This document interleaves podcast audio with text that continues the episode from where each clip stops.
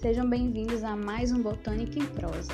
Me chamo Ana Carolina e sou voluntário do grupo de pesquisa em biologia vegetal, o BioVeg.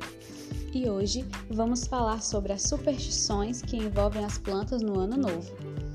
O costume de celebrar a passagem de ano existe há mais de 4 mil anos e os primeiros a celebrarem foram os mesopotâmicos, que dependiam da agricultura.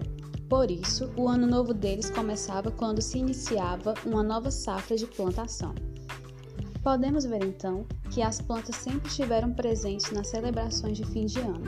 Tenho certeza que alguém da sua família, seu vizinho, amigo ou quem sabe até você mesmo já usou alguma superstição com planta.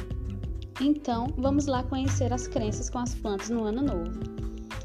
O uso das lentilhas foi trazido para o Brasil pelos imigrantes italianos.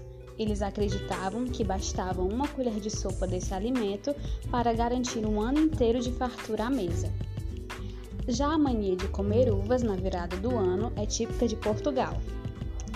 Lá, devorar 3, 7 ou a quantidade de uvas correspondente ao seu número de sorte garante prosperidade e fartura de alimentos. Além disso, guardar as sementes na carteira ou na bolsa até o próximo ano novo atrai dinheiro. No Brasil, essa ideia foi adaptada para 12 uvas, cada uma correspondendo a uma badalada do relógio durante a meia-noite. Algumas pessoas fazem um pedido para cada uva engolida. Já no caso da romã, segundo a tradição árabe, a romã é uma fruta ligada à fartura. Comer sete partes da fruta e guardar as sementes na carteira serviria para atrair dinheiro.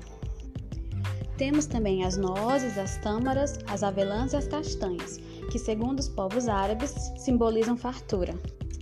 A canela, que é uma planta aromática, também está ligada à fartura e à prosperidade, e também é associada à paixão e à vitalidade. Já o famoso louro atrai a boa sorte e o dinheiro e é usado para realização de pedidos.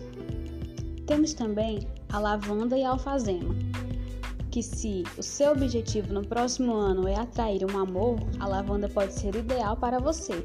Ela é frequentemente usada para atrair amor e boa sorte, além de ser terapêutica e acalmar a ansiedade. Bom, espero que vocês tenham gostado de mais um episódio e se vocês conhecem algumas plantas também que fazem parte dessas superstições de ano novo, compartilhem com a gente e até o próximo episódio.